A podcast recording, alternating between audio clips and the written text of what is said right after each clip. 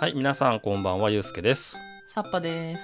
よろしくお願いします。よろしくお願いします。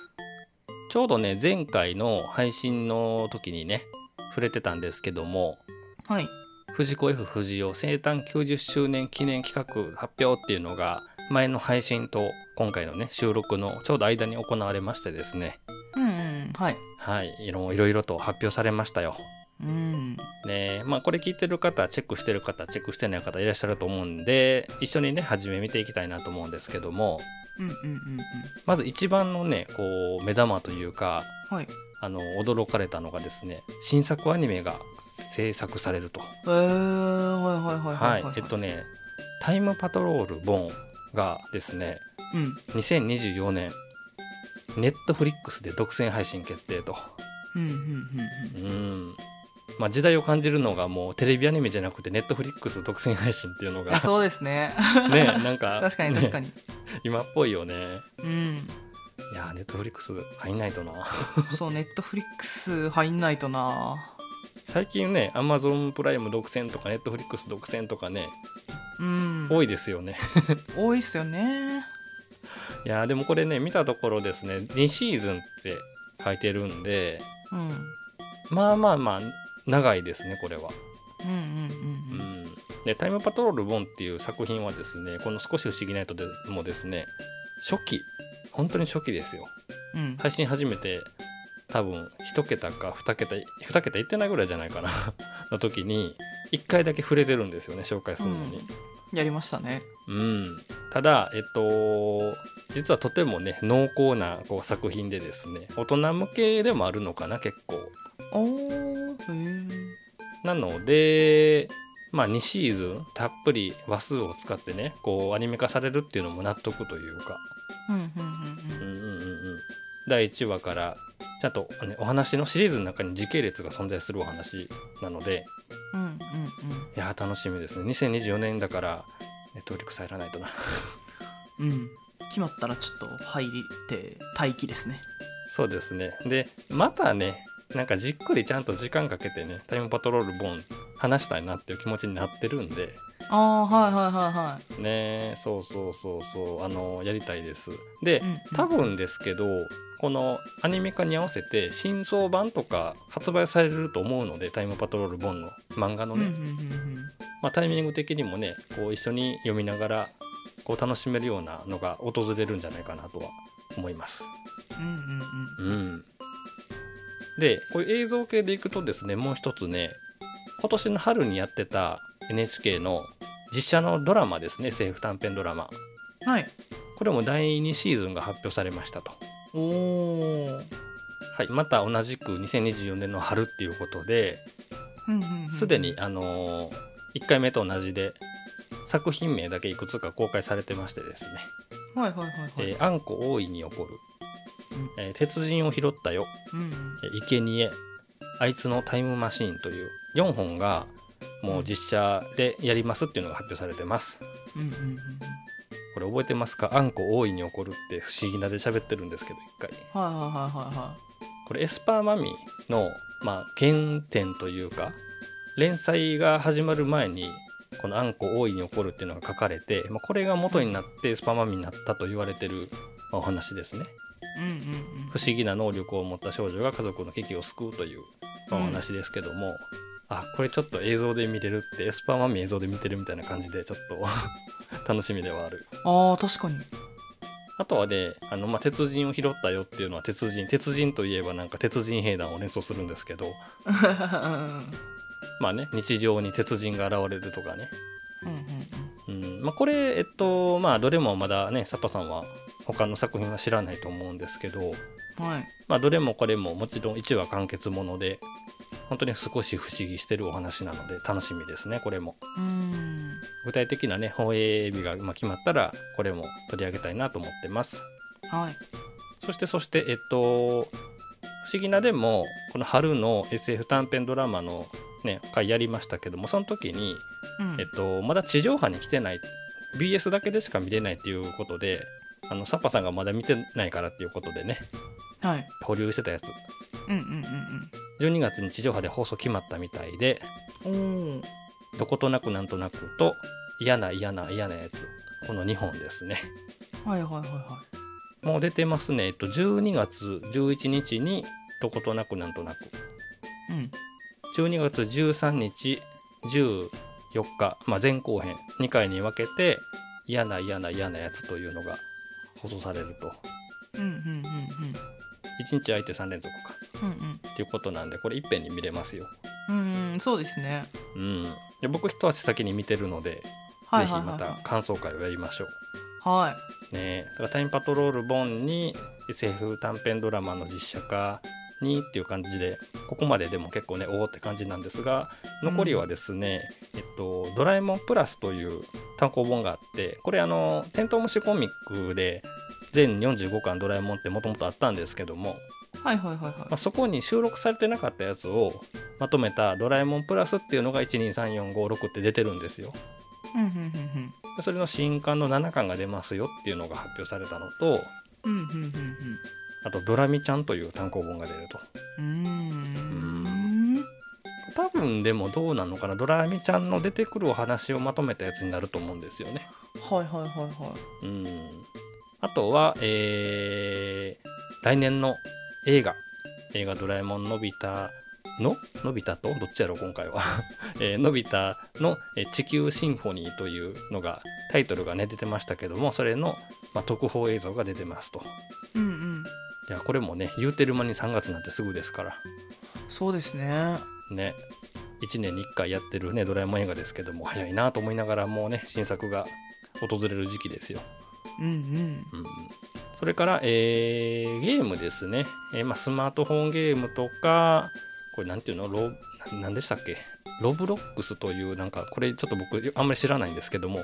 うんうん今年の東京ゲームショーにて発表されたロブロックス向け新作ゲーム「ドラえもんのび太のゴーゴーライド」というパーティーゲーム的なやつが発表されたりとか、うんまあスマートフォン向けのね経営シミュレーションこれ藤子キャラクター勢ぞろいみたいなやつ、はいはいはいはまあ、90周年記念ってことなんでね、いうんまあ、オールスターものはやっぱ出るかなと思ったけどやっぱ出てきましたねと。うんうんうんうんなどなどあとね藤子不二雄ミュージアムで記念のまた展示やりますよとか本当に盛りだくさんでですねそうですねうーんなんかもうじっくりねこう味わいたいなっていうところですよねうんうんうんいやー本当にあのたくさんねこう終わってしまわずにこのね終電イベントであったりとかドラえもん以外の作品であったりとかっていうのもねどんどんどんどんこうメディアにこう出していこうっていう風に公式がやってくださってるのはすごくねうんうんうんね僕らもしっかりこのありがたくね ありがたく楽しませていただきながらねいろいろ喋っていこうかなっていうふうに思いますね。はいはい、まあ、そんな感じでですね90周年記念はこういうのが発表されましたとうんいうことです、はい、はいはい、そんな感じでですねはい今回からはですね「お化けの九太郎」じゃなかった「新お化けの九太郎うんうん」を取り上げていこうって話をしたんですけどもうんはい2年以上前にですねこの番組でもですね「お化けの九太郎」シリーズやってたんですよ実はうんうんうんうん2021年のね年明けからやってたんですよはいはいはいはえっとね今調べたんですよエピソードリストをバーッと見たらいうん第27回からしばらく「お化けの九太郎」について取り上げてる回があるのでうんうんいや僕もどんな話したかなとかこうこれをね収録する前にこう思い出しがてらこう聞いたりとかしてましたね。うんはいお化けの九太郎っていうのは、まあ、藤子不二雄という、まあ、漫画家を語るにおいてもう絶対に外せないというか、うんうんうんまあ、代表作でもあるし藤子不二雄っていう漫画家をこう日常ギャグ漫画の何て言うんでしょうかね立役者というかそういうものにねこうのし上げたもう記念すべき、まあ、作品であると。うんうんうん制作の過程でいうとあのトキワ荘っていうのがあったじゃないですかはいあの駆け出しのね漫画家の人たちがこう同じところで共同生活しながらねうん漫画を描いてたっていう、まあ、今となってはもうね漫画の神様の聖地みたいなところですけど、うんうんうまんあ、そこのメンバーがトキワ荘をまあ出てですねアニメの制作会社を作りましたスタジオゼロというはい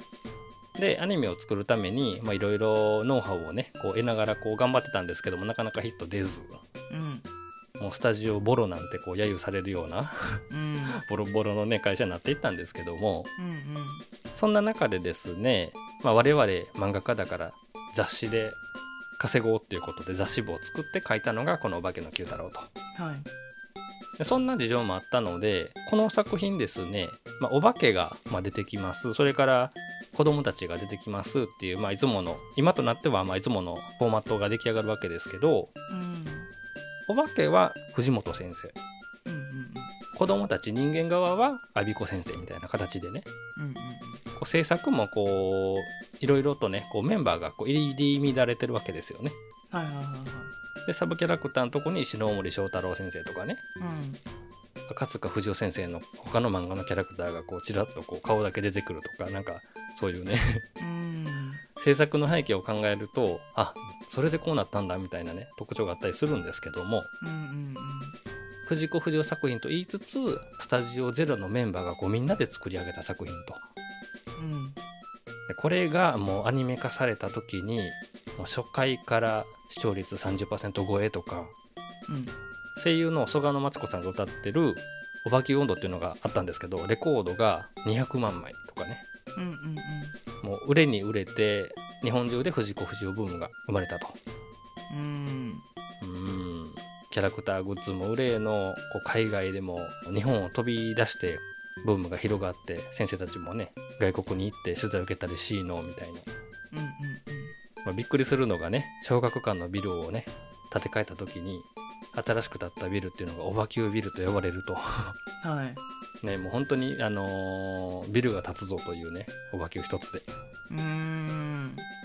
だからもうね、今とかはドラえもんが有名ですけども、うんうんこう日常生活、子供たち、本当に読者が普段送ってる日常生活と、まあ、何ら変わりないような情景が書かれながらも、そこにちょっと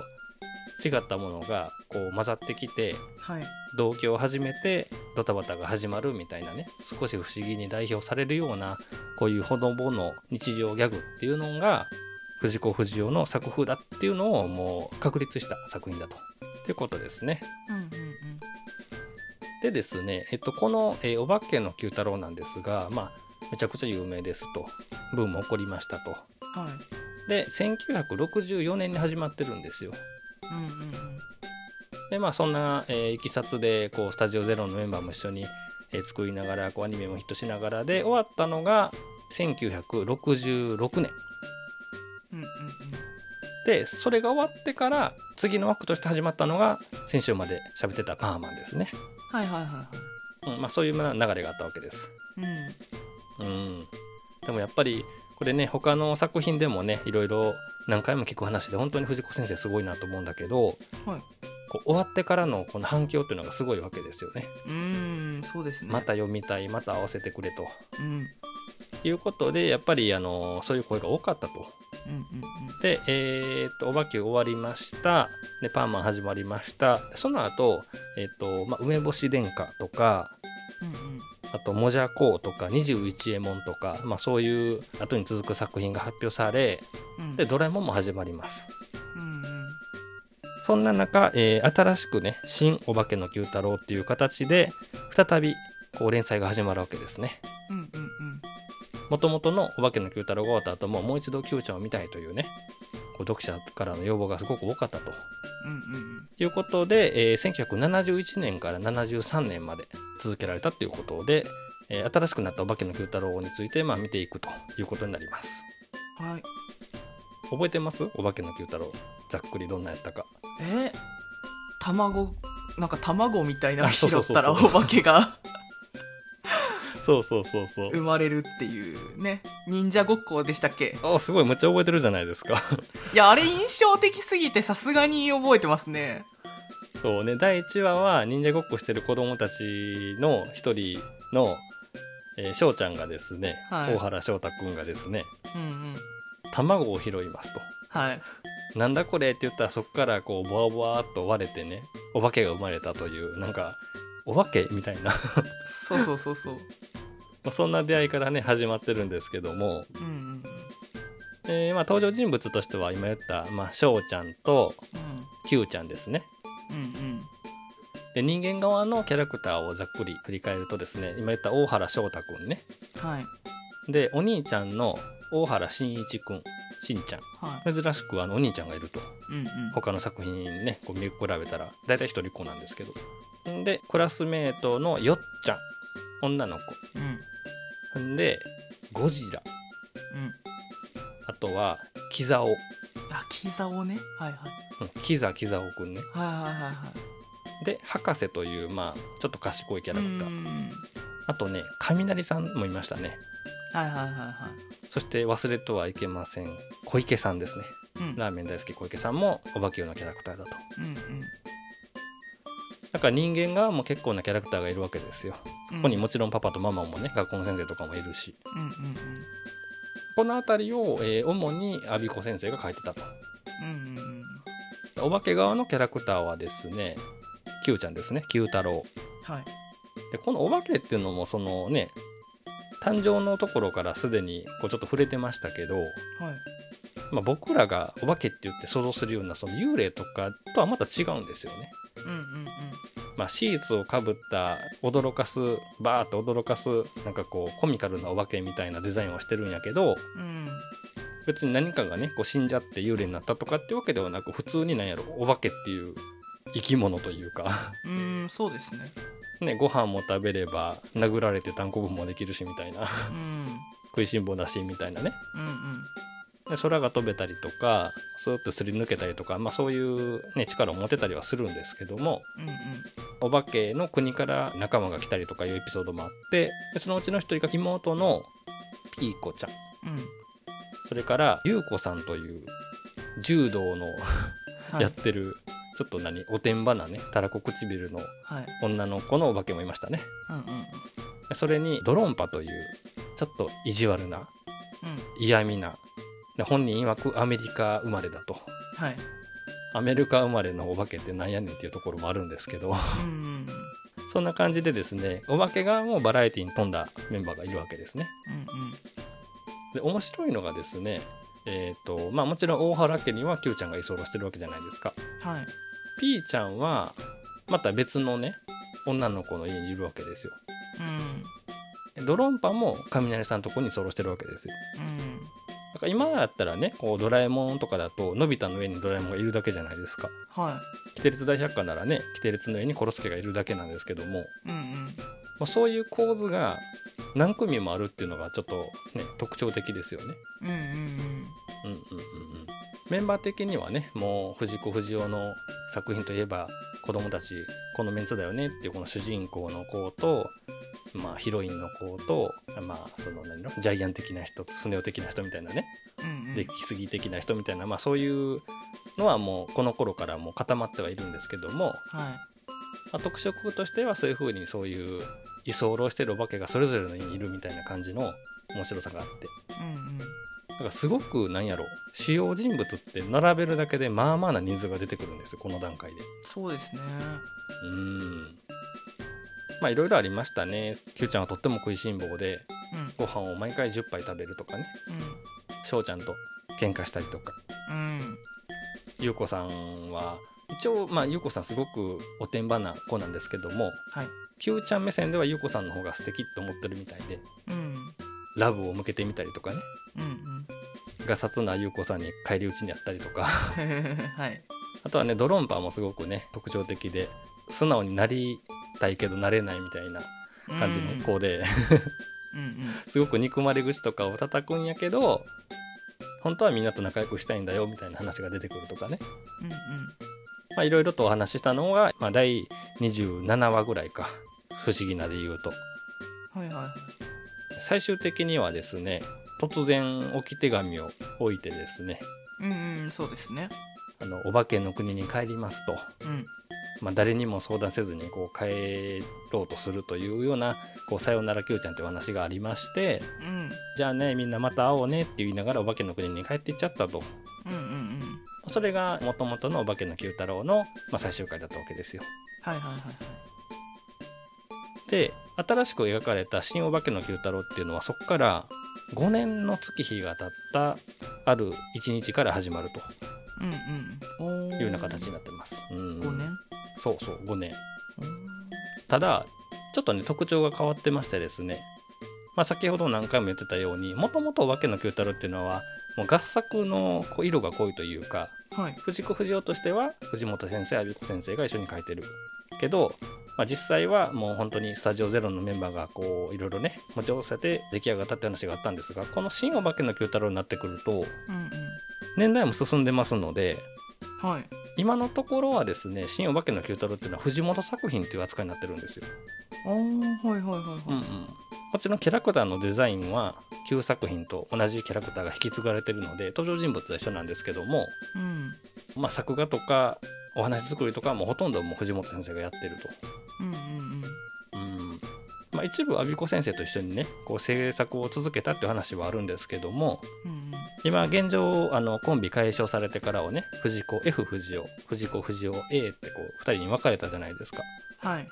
まあ、その、えー都合もあり、えー新お化けの九太郎は一応 F 作品っていう風にもなってますね。うーんまあ考えてもみればね、新お化けの九太郎がもう書かれる頃には、時はそう出身メンバーなんてもうね、もう漫画家の第一人者になってそれぞれに大活躍してますから、はいそうですよねうーん若い頃に一緒に作ってたよっていう、まあ、時代じゃもうなくなっちゃってるので、うんうんうんうんうんまあ一回ね、終わったお話がまた書かれるっていうにあたって、藤子、藤尾、まあソロ作品みたいな感じのこう色合いが強くなって帰ってきたっていう感じになります。おーなるほどなるほど、でこの頃にはですね「ドラえもん」ももう始まってますんではいはいはい、はい、でさっき言ったみたいにね「あのパーマン」も1回最終回終わってるし「まあ、21エモン」とかね他のキャラクターもまあ出てきてるから、もうなんて言うやろもう藤子不二雄先生のいろんなこの名作漫画がいろいろある中のお化け復活みたいなもうそういう感じのね復活の仕方をしてるので、うんまあ注目度もすごく高かったみたいですね。うーんうんもちろんあのアニメもねもう一度始まってますしはいはいはいはいアニメ人気もすごかったと、うんうんまあ、そんな形でですね冒頭ね90周年でいろんなお祭りがありますなんて言いながら藤子不二雄の作品っていうのはね今も原作者が亡くなった後もずっとずっとね僕らの元に届けられてるわけですけどもうんうんそれの礎をねもう気づいたのは間違いなくこの「化けの九太郎」だったと。うんうんうーんっていうところをね、えっと、今回ちょっと僕も思い出しながら話したところで、はいまあ、次からはね新しく帰ってきた Q ちゃんのお話ってどんなだったのかなっていうのをこう話していけたらなっていうふうに思っていきますうんはいはいじゃあちょっとね楽しみにしておいていただけたらと思いますはーいじゃあ終わっていきます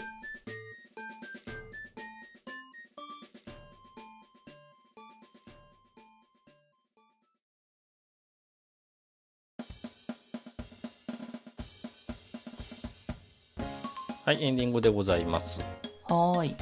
や僕も久しぶりにねお化けの話しましたようんうんうんうんだいぶね僕の中でもね久しぶり感が強くてですねいろいろと漫画とかをね読み直したりしてはいあーやっぱりこの感じ懐かしいし面白いなっていうのがねこうしみじみと分かりましたね、うんうんうんうん、なんかね本当に日常系なんですよはいはいはいだはかいら何でもないこの毎日のことが漫画になってるっていう藤子不二雄感はすごくやっぱり居心地がいいというか読み読み心地がいいというかうんうんうんうんこれが「おばきゅう」ねこの作品から始まったんだなっていう歴史をね感じながらちょっと読めたので、まはあそんな話をねこれからもしたいなと思うんですけどもサパいさうんん、どうですサパさんも久しぶりでしたよねいやめちゃくちゃ久しぶりですねうんでも1話のこと覚えてたねやっぱりはい覚えてましたやっぱ出会いのシーンと別れは特にでかかうっんうんうんうんたかなって自分の中ではねえまあ藤子先生ね、あのー若くして亡くなっててはい最終回書かれずに終わってるお話も結構多いじゃないですか、はいはいはいはまあ、そういう中で言うとね「おばきゅう」ってまあまあ古い作品だしいはい、まあ、パーマンンとかもね最終回の話しましたけどもうんうん明確にねこの話で終わりですよっていう風に紹介できてる作品のまあ一つだったので、まあ、最終回っていうのは結構ね印象に残ってたのかなっていう感じはしますけどもうんうーん、